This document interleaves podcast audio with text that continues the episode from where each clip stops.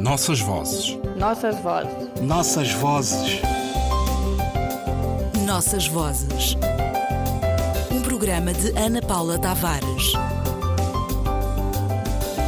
Ficções e mundos possíveis. Ficção, ato ou efeito de fingir, do dicionário. Um texto é como um esforço de existir, a intenção de um lado, uma proposta vaga, uma moral herdada.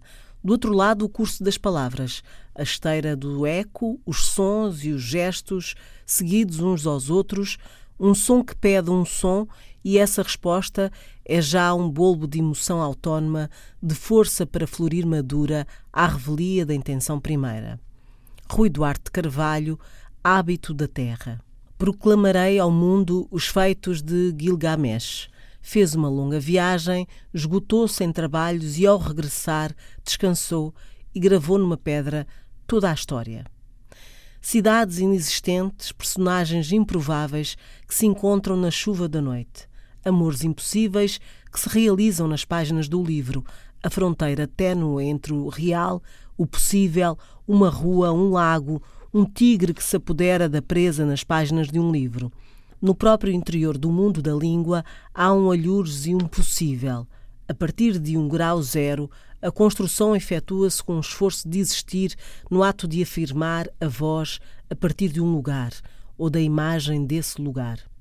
Tenho para mim que a literatura angolana, e penso em alguns dos seus poentes, partiu da edificação de um mundo possível, desejável, com caráter marcadamente descritivo, a estabelecer as marcas distintivas de um percurso identitário.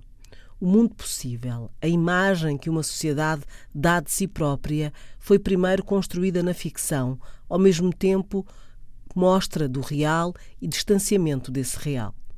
Pedra de toque de um país profundar, a poesia, pelas vozes dos seus autores, com os seus lugares polémicos, reivindicou um primeiro real, um lugar e um mundo possível para situar a voz, para se instituir sujeito de um processo coletivo.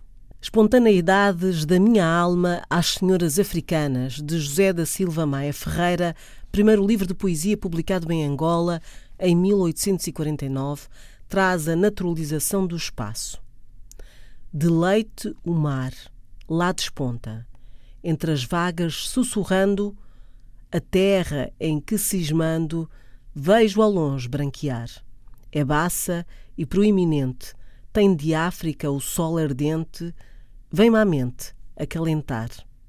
Primeiros versos dão corpo à história literária, à forma como começa, a um tempo que inaugura história literária e história da literatura.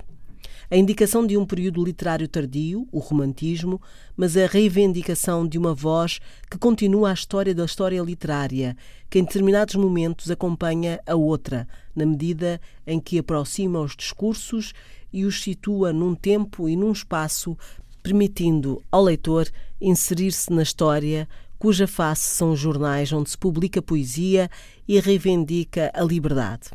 Assim, e neste caso, o texto literário não se isola do discurso social, sendo muito difícil separar por critérios estéticos a poesia, a carta, o diálogo, o comentário. Todos, sob a capa do género, convergem para formar um lugar, mais tarde resumido em A Voz de Angola clamando no deserto, textos do desespero, tentativas de renovação da história, desejo de totalidade, aspiração ao todo. De articulações entre literatura e história, se faz assim um percurso das manifestações poéticas de Angola durante o século XX, enquanto se repetiam mensagem, cultura, vamos descobrir Angola, margens sem limite, géneros sem fronteiras, invenção dos lugares da poesia, da ficção e da história. Assim, diriam certos mais velhos, nos afastamos do tema e confundimos tudo.